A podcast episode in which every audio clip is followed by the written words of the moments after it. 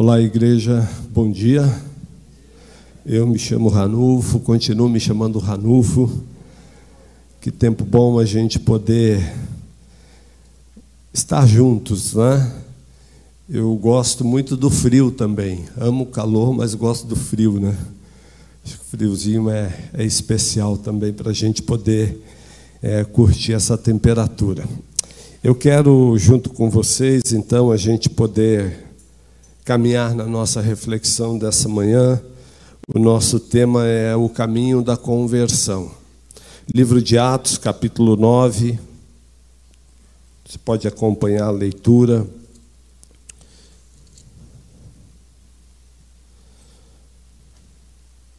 Atos, capítulo 9. óculos da Regina aqui. Vamos lá.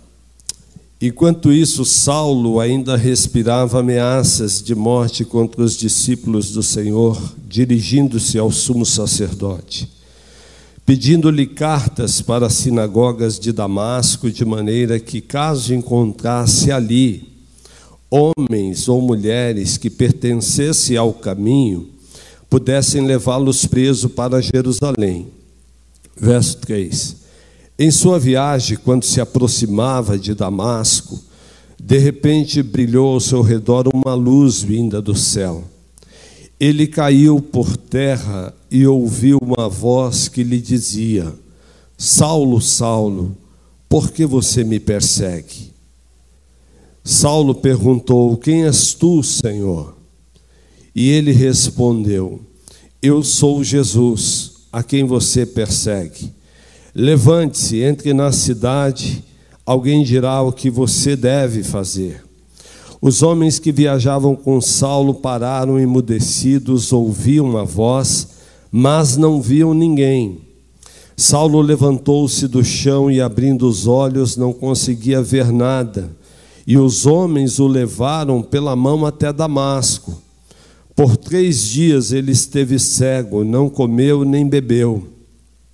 Em Damasco havia um discípulo chamado Ananias, e o Senhor o chamou numa visão: Ananias, eis-me aqui, Senhor, respondeu ele.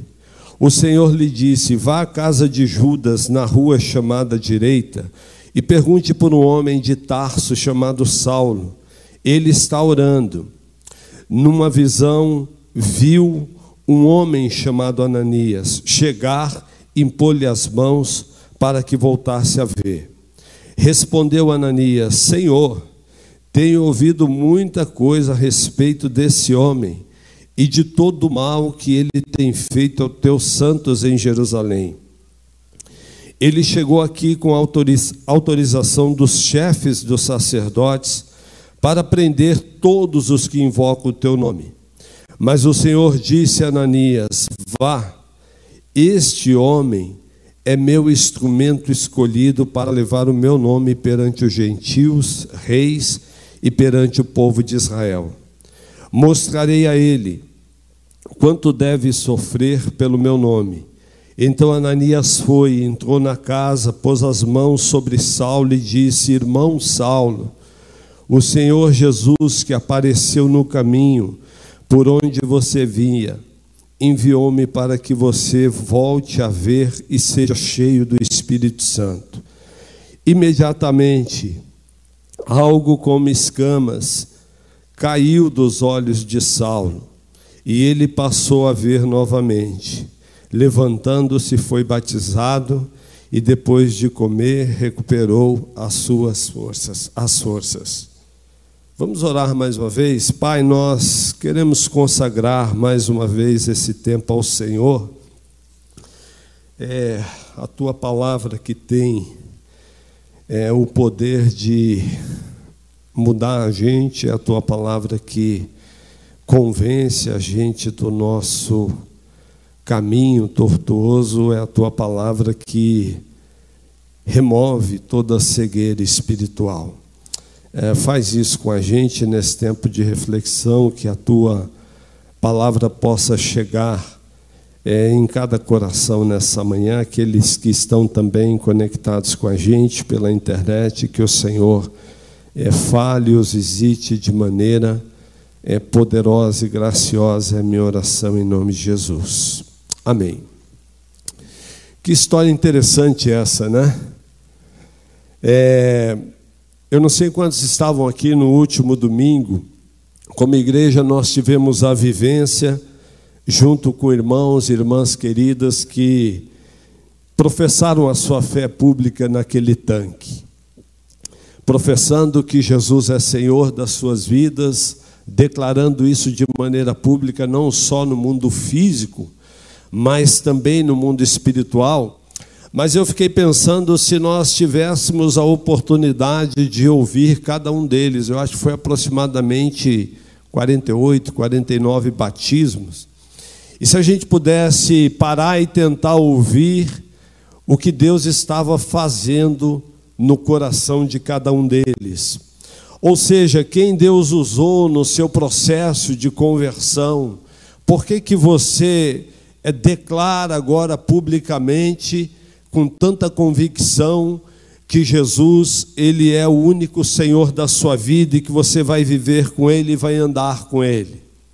Se a gente pudesse ouvir quantas histórias iam aparecer de poder de Deus, de ministração do Espírito, de dentro para fora na vida e no coração de pessoas.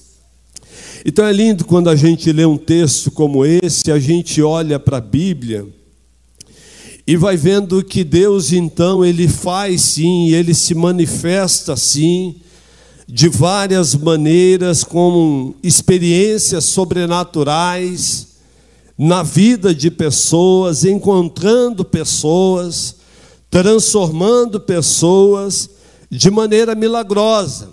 É o texto que nós acabamos de ler, é uma história impressionante. É difícil não ler Atos 9 e ver que houve de fato é uma intervenção divina, uma manifestação de Deus.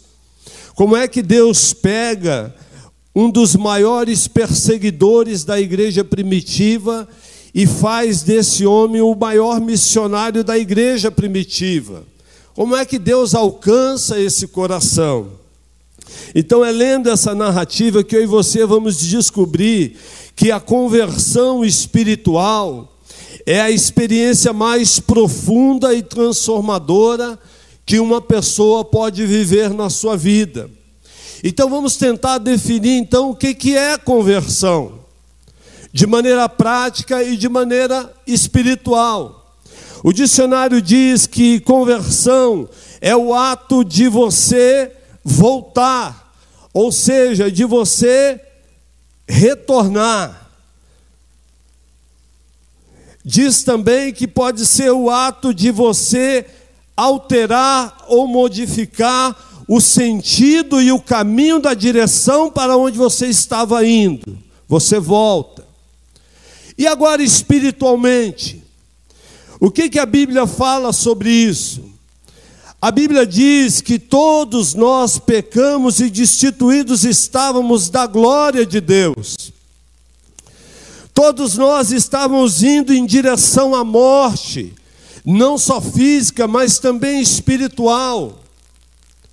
Provérbios capítulo 14, verso 12 diz: Olha, há caminho que aos olhos do homem parecem bons. Você está indo e você está achando que está bom. Mas a Bíblia está dizendo: cuidado, esse caminho ele está te levando à morte. Precisa haver uma intervenção de Deus para te dizer: olha, se você seguir, você morre. O caminho não é esse. O caminho que Deus tem para você, você precisa se converter você precisa se voltar para Deus. É para onde Deus nos impulsiona. Voltando para Deus. Conversão é isso. É deixar de trilhar o nosso próprio caminho para se voltar e viver o caminho e aquilo que Deus tem para cada um de nós. Então, o que, que nós aprendemos com esse texto de Atos 9? é que aparece aqui algumas considerações importantes que têm a ver não só comigo e com você, mas teve a ver com Saulo também. Todos nós, em algum momento da nossa conversão, seja já os convertidos, ou você que talvez, ah, mas eu não sou, mas você não sabe, daqui a pouco você já está no processo de conversão. Talvez a conversão para você é só um processo, é só uma questão de tempo, de você entender que você precisa de Deus. Então, olha que interessante, muitos de nós, talvez com as nossas convicções, antes de Deus, nos perguntávamos quem era Deus, aonde Ele está, se é que Ele existe, aonde Ele está, será que Deus tem filhos prediletos? Eu mesmo posso dizer para vocês que na minha adolescência eu carregava uma questão de que, olha, Deus não existe, porque se Ele existisse, olha, a minha vida não era assim, a minha família não era assim. Então eu era, entre aspas, ali um ateu. Eu não reconhecia que Deus existia de forma alguma. Porque eu olhava o meu contexto de vida, família, não, Deus não pode existir se existe um caos desse aqui dentro da minha casa. Como é que a gente lida com isso, com esses nossos questionamentos de que se Deus existe ou não, onde Ele está? Agora, olha que interessante que todas as vezes que nós estamos indo em direção ao caminho de morte, a gente precisa lembrar agora que a gente também tem um inimigo espiritual.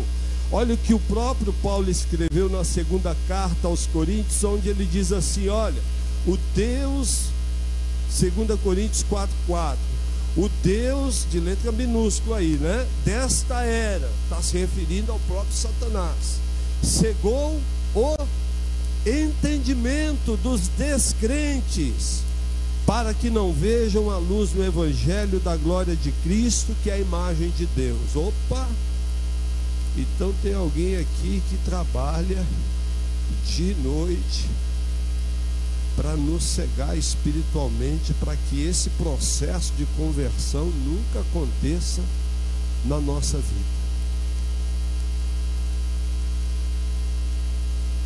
Todos nós somos criados em uma família, recebemos instruções, valores, princípios, alguns mais, outros menos. Mas todos nós também recebemos algum tipo de influência espiritual. Alguém que tentou nos dizer quem é Deus. Queridos, nós estamos falando desse Saulo, que era alguém que estava dentro de uma religião ele tinha suas convicções claras, definidas, os seus propósitos, não tinha quem mudasse aquilo nele. Aquilo estava enraizado nele, a crença sobre Deus. Quem sabe muitos de nós já não disse, não, eu nasci católico, vou morrer católico, minha avó era católica. Um exemplo só. Ou budista ou espírita, não importa. Mas quando de nós às vezes olhamos para a família e pegamos a minha referência espiritual é essa. Talvez dentro de uma religião, seja do judaísmo, do catolicismo, do espiritismo, do budismo, do islamismo, do ateísmo. Não importa, todos nós tivemos algum tipo de influência espiritual sobre Deus.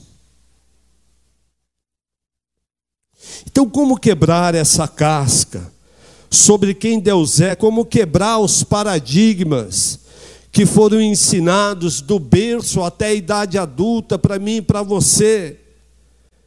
Como abrir espaço na nossa mente para que o novo de Deus, como reconhecer que tudo ou quase tudo que ouvimos sobre Deus antes da conversão estava errado e admitir isso.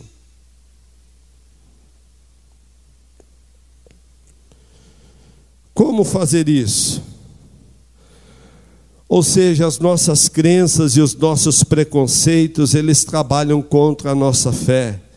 É quando a nossa cegueira espiritual não é somente questão da nossa falta de entender quem é Deus, mas também é fruto de uma sociedade da onde nós vivemos da onde nós estamos inseridos. Presta atenção nisso. O Paulo estava dentro de uma sociedade onde eles tinham definido quem era Deus.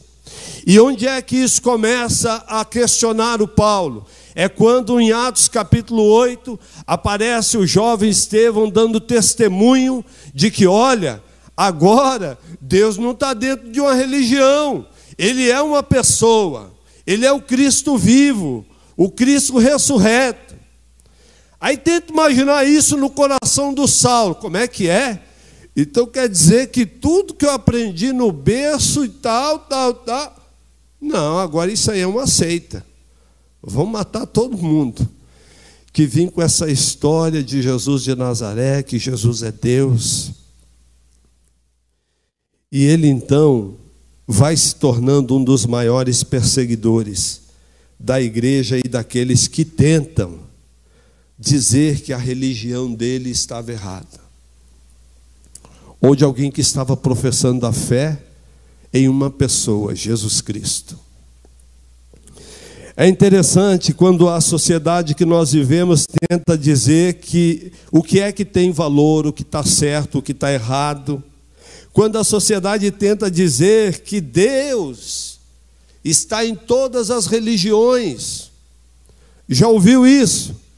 Todos os caminhos levam a Deus. É verdade isso? Não é, a Bíblia diz só tem um caminho que pode levar o homem a Deus. Mas a sociedade diz: olha, fica confortável aí com a tua crença, com a tua religião, porque todos os caminhos no final vai levar você a Deus. É um sofisma, é uma mentira. Existe uma verdade única, uma verdade absoluta.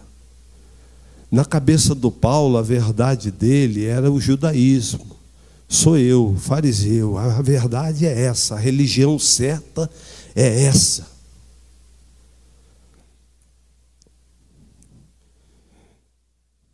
Quando a sociedade diz que religião, futebol, política não se deve discutir, né? Às vezes são mentiras que estão embutidas ali com cara de verdade, sofismas, né? O Saulo estava lá então inserido numa sociedade que tinha suas crenças, valores imutáveis. Então qualquer um que tentasse dizer o oposto disso seria um inimigo. Opa, esse cara pensa diferente de mim. Olha o capítulo 8, verso de número 3, diz que, olha, Saulo estava lá consentindo na morte de Estevão. Ele estava lá. Estevão estava sendo apedrejado e ele estava lá. É isso aí mesmo, pode, pode matar, porque esse cara aí não fala a mesma língua que a gente. No verso 3 do capítulo 8 diz que ele então se torna um perseguidor da igreja. Saulo, por sua vez, devastava a igreja indo de casa em casa, arrastava homens e mulheres e os lançavam na prisão. Olha, gente, que crença é essa? A religião dele era tão forte dentro dele que ele falou: olha, quem tentar dizer que não é assim, e ele tinha autoridade, ele tinha cartas na mão que ele podia fazer isso. Agora, olha que interessante. Ele então defendia a sua fé, a sua crença, os seus costumes, com todas as suas forças, e ele encontra então sua missão de vida, que era prender cristãos. Ele vai ao sumo sacerdote, pede cartas, porque ele agora está se questionando como é que pode, tudo que eu aprendi, tudo aquilo que era uma verdade para mim, alguém está dizendo que não é. E ele então vai para Damasco, na sua cegueira espiritual.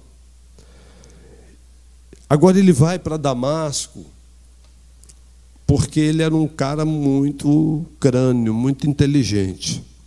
Ele sabia que em Damasco era o lugar aonde se o evangelho chegasse com graça e poder espalhar toda, toda aquela região, porque Damasco era uma das cidades estratégicas, onde era um ponto central da época.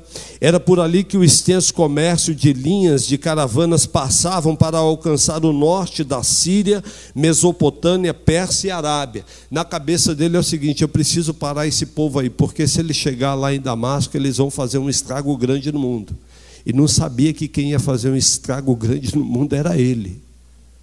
Interessante, né? Ele vai para lá para conter, mas ele não sabe que ele vai ser o maior propagador do Evangelho. A cegueira e a ignorância espiritual são frutos da nossa queda, a queda do homem no Éden. Dois, quando Deus vem ao nosso encontro, verso de número 3. Em sua viagem, quando se aproximava de Damasco, de repente brilhou ao seu redor uma luz vinda do céu. Ele caiu por terra e ouviu uma voz que lhe dizia: Saulo, Saulo, por que você me persegue? Saulo perguntou: Quem és tu, Senhor? E ele respondeu: Eu sou Jesus, a quem você persegue. Caiu os butiá da religião dele aqui. Que é o dia que a gente se encontra com Deus vivo, real e verdadeiro, o dia que Deus se manifesta na nossa vida e na nossa história. Eu não sei, a Bíblia não diz isso e não passou pra, pela cabeça dele agora, eu estou morto. Mas assim? eu não estou perseguindo. Não, você está me perseguindo, Paulo. E Deus então se revela a ele, porque Deus vem sobre aqueles que não merecem. É os que não merecem que são alvo da graça de Deus. Se perguntasse, depois a gente vê a narrativa e vamos ver um pouco mais adiante, que quando Ananias ouve falar que é ele, fala: Senhor, é perigoso esse cara. O senhor sabe quem é esse cara? É ele, Ananias, fica tranquilo. Eu vou fazer dele um vaso para minha honra. Eu vou transformar ele. Então, olha que interessante, ele não merecia, da perspectiva humana, talvez dentro até do conceito da sua religião, mas agora ele se encontra com Deus de graça. E quando a revelação de Deus vem, a pergunta é: quem merece essa graça? Quando Deus vem ao nosso encontro, a nossa experiência com Ele é ímpar, é inigualável, não tem comparações, não existe duas conversões iguais. Você não vai ouvir isso de alguém que disse é diferente, marido é diferente da esposa. O dia, como Deus falou, não existe duas conversões iguais. É difícil prever quando ele virá até você, impossível. Como ele vai se revelar a você? Comigo foi de um jeito, com o José, o João, o Pedro, foi, foi de outra maneira. Mas a questão é que ele vem. E a Bíblia diz então que ele caiu por terra. Ali a altivez, o orgulho caiu naquele dia. Agora ele estava enxergando uma luz, que é quando nós deixamos de olhar para o mundo, para as pessoas e para Deus de cima. Deus nos põe para baixo. Um pouco do que foi pregado há umas duas semanas atrás pelo pastor Maidana. Deus quebra o nosso orgulho. Deus nos leva para o chão para a gente conseguir olhar para cima e saber que a gente não é nada se a gente não clamar a presença poderosa do Deus vivo. Deus às vezes precisa sim nos derrubar antes que a gente chegue no destino da morte sem Deus. Ele precisa intervir no nosso caminho. Ele precisa aparecer no nosso caminho de Damasco.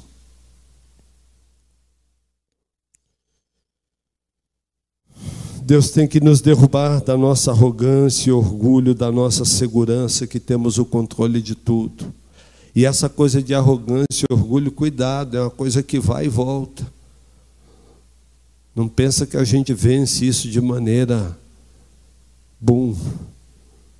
De vez em quando isso está voltando, tentando ganhar o meu e o seu coração. Mas é no chão que nós começamos a perceber quem realmente nós somos pecadores miseráveis e que precisamos da graça e da presença de Deus. Você e eu não vamos ver Deus enquanto nós não estivermos no chão, prostrados. Agora, olha que interessante: a revelação de Deus vem e gera quebrantamento. ele não só vê luz que o cega, mas ele também ouve o que? Ouve vozes. É interessante isso, né? É, quando pessoas se convertem, várias, não, eu ouvi, Deus falou comigo. Outro diz, não, olha, eu tive um sonho. Olha, mas comigo não foi assim, eu tive uma visão. São tantas histórias e formas que Deus vem e se revela, e que eu não sei você, mas eu, quando aconteceu comigo, eu falei: será que eu estou ficando louco? Já era meio louco, né? Consumi 8 gramas de cocaína por dia, então eu ouvia voz, eu via bicho. E agora, como é que pode? Deus está falando com um homem que nem eu. Estou louco.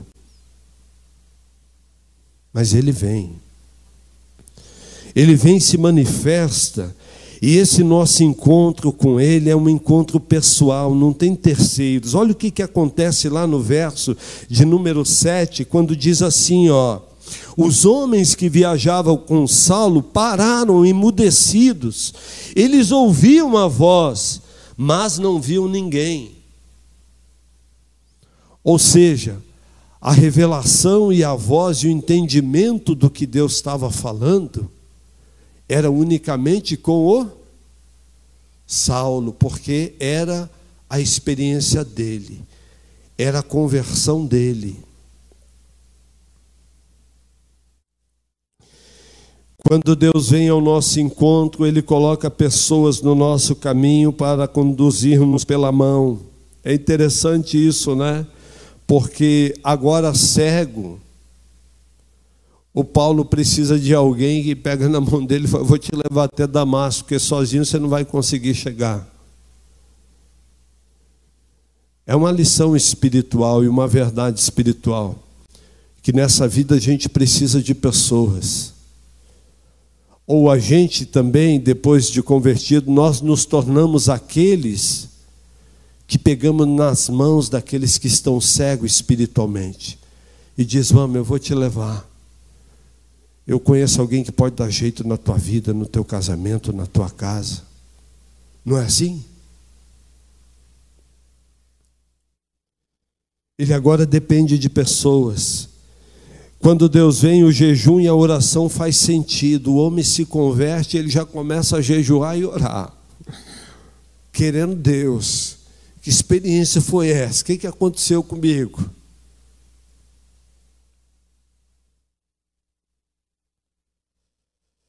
Começamos a jejuar e orar porque agora as escamas caíram. Você e eu começamos a ver Deus, pessoas e o mundo de maneira diferente. Agora não é mais do nosso jeito. Agora é do jeito de Deus. Agora é com o coração quebrantado, contrito. Só assim a gente pode receber o Senhor na nossa vida. É o que a Bíblia diz que os sacrifícios que agrada a Deus são um espírito quebrantado e um coração quebrantado e contrito, Deus não desprezará. Vamos parar aqui. Se tem uma postura que eu e você podemos ter diante de Deus, onde Deus não vai nos desprezar, é quando nós nos achegamos a Ele com o nosso coração quebrantado e contrito dizendo: Deus, eu estou aqui. Eu sou esse pó, eu sou esse caco. Me ajuda. E quando Deus olha e vê verdade no nosso coração, Ele vem ao nosso encontro. Quando Ele vem ao nosso encontro, tudo aquilo que antes era tesouro passa a ser refúgio. Muda uma chavinha dentro da gente daquilo que, ela, que era valores. Busca pela vida, prioridades mudam. Olha o que ele, o Paulo, escreveu, ele diz, Filipenses 3,7, mas o que para mim era lucro, passei a considerar perda por causa de Cristo. Mais do que isso, considero tudo como perda comparado a, com a suprema grandeza do conhecimento de Cristo Jesus, meu Senhor porque perdi todas as coisas, eu as considero como esterco para poder ganhar Cristo. Mudou uma chavinha dentro dele, sim ou não? Deus muda a gente. Aquilo que para você era a tua busca incansável, aquilo vai perdendo sentido. Deus vai mudando. E Deus vai nos orientar. A tua prioridade agora é essa. E ele diz ainda assim: olha, verso 9: a ser encontrado nele, olha que desejo, né? A ser encontrado nele. Não tenho minha própria justiça que procede da lei, mas ele era doutor da lei. E ele está dizendo: a lei que importa para mim agora é a celestial. E ele diz: ó, mas a que vem mediante a fé em Cristo, a justiça que não é mais minha, mas a que procede de Cristo, o poder da sua ressurreição e a participação em seus sofrimentos, tornando-me como ele em sua morte. Meu Deus, esse homem ele se converte, ele já entende que a vida de um discípulo de Jesus vai ser semelhante à do seu Senhor. O sofrimento vai fazer parte. A questão é como a gente lida com ele, como a gente passa por ele. Se a gente gruda isso no nosso coração e fala, eu estou sendo semelhante ao meu Senhor, para que de alguma forma alcançar a ressurreição dentre os mortos. Ele muda a sua crença, não é mais uma religião agora.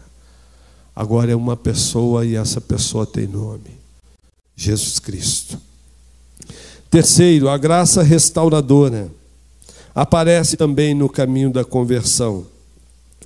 A graça é um favor imerecido, não merecemos, mas recebemos por meio do amor do Pai que deu a maior expressão de amor por mim e por você quando enviou Jesus.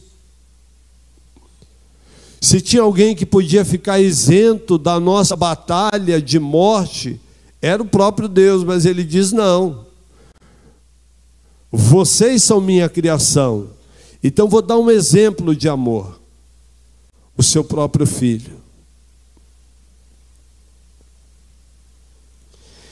Graça a sermos inseridos em uma nova família, a família de Deus, a nossa nova vida. Deus nos traz para um ambiente onde ajudamos uns aos outros e começamos a dar a Deus a vida de independência. Você se converteu, você está andando com Jesus, você não anda mais sozinho. Você tem a sua família agora, a família de Deus, a família espiritual. A gente se ajuda a gente se ministra. É lindo ver o que Deus faz com o Saulo, porque quando ele se converte e vai para essa casa lá na rua direita, alguém o acolheu. Deus mandou o endereço, é lá. Ananias, vai lá, você vai ministrar na vida dele. Tem uma cegueira física, mas tem uma cegueira espiritual que eu estou removendo. Deus usa a gente de Deus para remover as nossas cegueiras espirituais. A graça faz isso com a gente, ela nos cura, não somente cura os nossos olhos, mas também cura dos nossos pecados, o Deus que cura o físico e a alma. Ele não só curou a cegueira física, mas a cegueira espiritual. A graça restauradora nos leva para compromissos eternos com Deus. É quando nós nos convertemos e logo já queremos, Deus, eu quero me comprometer com o Senhor e com o teu reino. E como é que a gente faz isso? Se não por meio do testemunho daquilo que Deus fez e está fazendo na nossa vida e na nossa história. Queridos, muitos de vocês talvez já ouviram a minha história, né? Eu não vou contar ela hoje de novo, não. Mas eu me lembro de algumas vezes que as pessoas, quando eu testemunhava, eu estou falando de anos atrás, a pessoa dizia: Olha, mas você não se expõe quando você conta a sua história. Eu falei: Não, teve uma exposição maior de um inocente numa cruz. Teve exposição maior do que a dele. Ele foi lá por mim. Eu vou testemunhar dele até o último dia da minha vida. Tem exposição maior. Satanás às vezes tenta colocar a gente num casulozinho ali para você testemunha, abre essa tua boca. Fala o que Deus está fazendo com você. Não importa a recepção do outro, não. Fala o que Deus está fazendo na tua história, na tua vida. E o Paulo faz isso. Ele sai de lá e olha o que acontece. Ele começa, para onde ele vai estar tá pregando, está testemunho, mas olha o que, que acontece em Atos 22. Ele tá, tomou uma surra, tomou um couro, hein? Tomou um couro lá e ele falou: oh, me dá só a oportunidade de eu falar. Meio quebrado, e ele está falando, mas olha, deixa eu te falar o que, que aconteceu comigo. Atos 22, ele diz: olha, um homem chamado Ananias, fiel seguidor da lei e muito respeitado por todos os judeus que ali viviam, veio ver-me, pondo-se junto a mim, disse, irmão Saulo, ele está testemunhando como é que aconteceu comigo. E ele disse, irmão Saulo, recupere a visão. Naquele mesmo instante, ele dizendo, eu pude vê-lo. Então ele disse: Olha, Saulo, o Deus dos nossos antepassados o escolheu para conhecer a sua vontade e ver o justo e ouvir as palavras de sua boca. E aí o verso 15: Você será testemunha dele a todos os homens daquilo que você viu e daquilo que você ouviu. Que, que você já viu e o que, que você já ouviu de Deus? Você tem guardado para você ou você tem repartido isso com pessoas?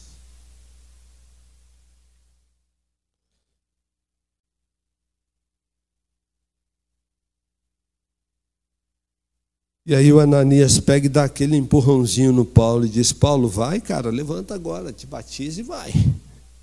Começa a testemunhar, né? e fala daquilo que Deus tem feito na sua história. Vamos depressa, te levanta, né? Um bom gaúcho te puxa, vamos. Deus tem pressa em coisas com você. A graça vai exigir de nós compromissos com Deus e com seu reino, custe o que custar, e talvez pode ser que custe a própria vida. No caso dele, custou. Quando a graça da conversão acontece, Deus nos traz uma missão de vida, que agora é completar a missão de Jesus. Todos nós temos um caminho de Damasco, um lugar de encontro com Deus. Pode projetar essa foto aí para mim, por favor? Quero já chamar a banda para cá, a gente pode caminhar para o final. Tem como ampliar essa foto, Tercião? Só a foto? Se for possível, se eu não estiver pedindo muito. Eu fiz essa viagem com Samuel, meu filho, no ano passado. Talvez você vai enxergar ali atrás, tem uma árvore muito bonita. Em 1994, eu estava no chão ali daquela árvore. Foi o meu caminho de Damasco. Foi o dia que o meu Senhor me visitou. Foi o dia que eu reconheci as minhas misérias. Foi ali, embaixo daquela árvore. Está lá até hoje. Eu disse, Deus, eu quero o Senhor. Eu disse, eu não sei como é que vai ser daqui para frente, mas eu quero o Senhor. Deus colocou o Salviano, muitos aqui conheceram, né? Salviano já teve aqui que é o homem que orou comigo embaixo daquela árvore. E ele orava e o Espírito Santo ministrava no meu coração, era o meu Damasco. Todos nós temos um.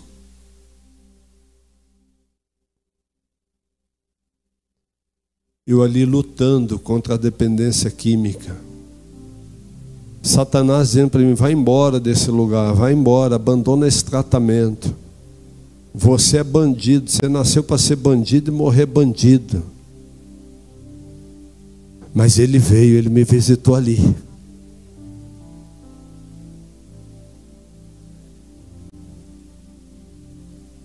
Mas fazer 27 anos.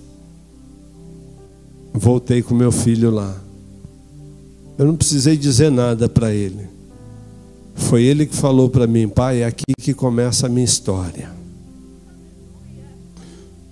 Porque onde o Evangelho chega, tudo muda, tudo transforma. Deus vem ao nosso encontro, queridos. O maior interessado em nos encontrar é o próprio Deus. Onde você tem o buscado? Eu quero concluir nessa manhã te perguntando onde é que você está. Talvez você esteja indo para Damasco, mas ainda agarrado à tua religião, à tua crença. Deixa eu te dizer uma coisa: não é a religião que vai te salvar. Só quem pode te salvar e te transformar é o próprio Cristo, o próprio Deus. Quando saímos da ignorância espiritual para a verdade de quem Deus é, tudo muda você começa a ver Deus da forma como você nunca tinha visto ou pensado. Mas o mais importante é você se ver nesse encontro com Deus. E ver o quanto você precisa dele para a sua história, para a tua jornada. Homens e mulheres que reconhecem a sua condição de pecado quem sabe eu estou falando para pessoas aqui que hoje, se você parar para pensar, talvez você está assim, trilhando um caminho que pode estar levando à morte da sua vida, do seu casamento, da sua família. Deus quer te salvar hoje.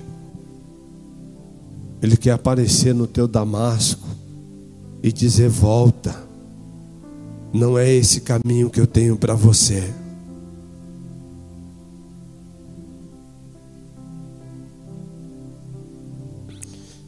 Você precisa encarecidamente de uma intervenção divina na sua vida. Deixa eu te falar, Deus quer isso mais do que você. Eu aprendi isso que quando eu queria Deus, eu descobri, não, Deus não, eu queria mais do que você.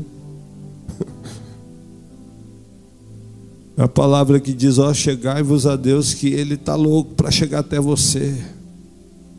Você é criação dele, você é obra dele. Você não tem como viver uma vida que não seja nele, para ele, para a glória dele.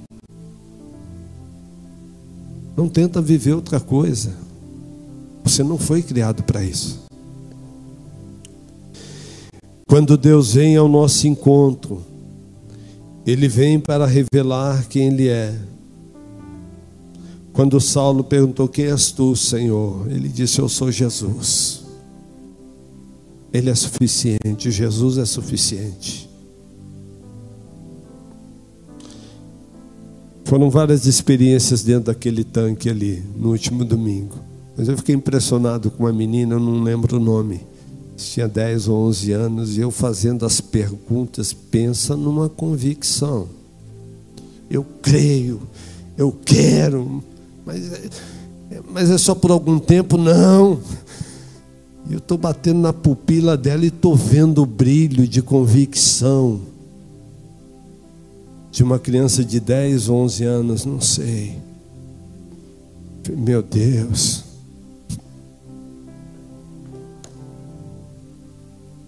Poder é esse? Quando Deus vem, nós somos confrontados com as nossas misérias e caímos por terra. E aí nós temos que ter coragem hoje. Talvez a tua oração tenha que ser: Deus, me põe no chão hoje. Eu estou muito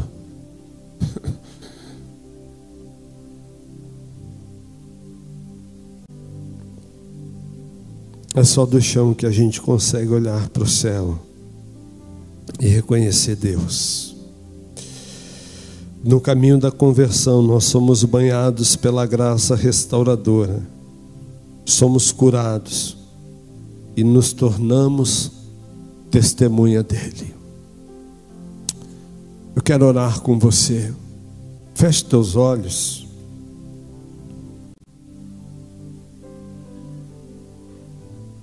Igreja, ora em espírito de oração. Talvez você chegou aqui e Deus está dizendo para você hoje.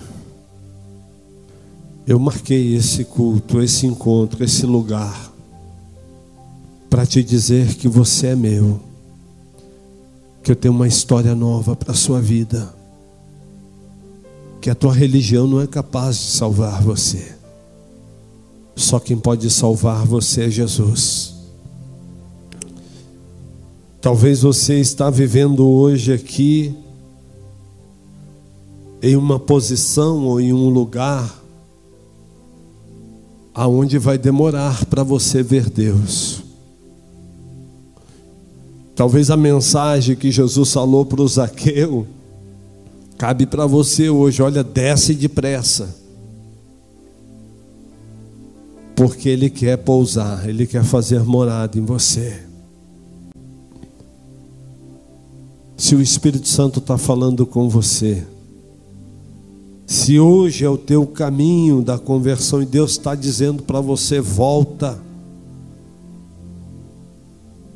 faz essa oração. Nós vamos orar agora, Pai. Nós consagramos esse tempo Obrigado pela tua palavra que é viva, ela que nos convence do pecado, do juízo e da justiça do Senhor.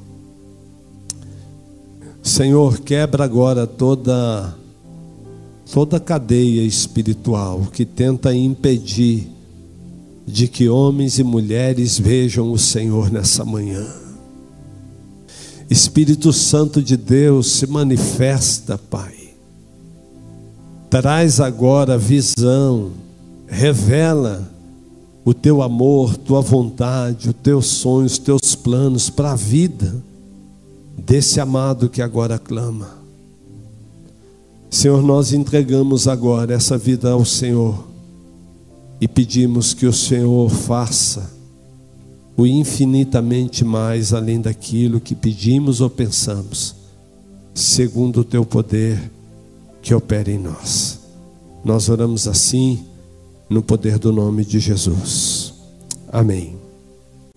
Amém. Queridos, você tem uma fichinha aí próximo de você. Se o Espírito Santo falou com você, tem algumas opções aqui de decisão. Você pode preencher essa ficha, então tem a opção aceitar a Jesus como Senhor e Salvador. Se você fez isso, marca aí. Se você é membro de uma outra igreja, ou vem de um outro lugar, ou está vivendo um momento de transição e quer pedir transferência para esta igreja, você também tem essa opção. E você também tem a opção aí de ser batizado. Preenche com seus dados. Nós vamos ter assim um carinho muito grande de fazer o contato com você e de poder ser uma Ananias de Deus na sua vida, ministrar Jesus a você, amém? Que Deus nos abençoe nessa manhã em nome de Jesus.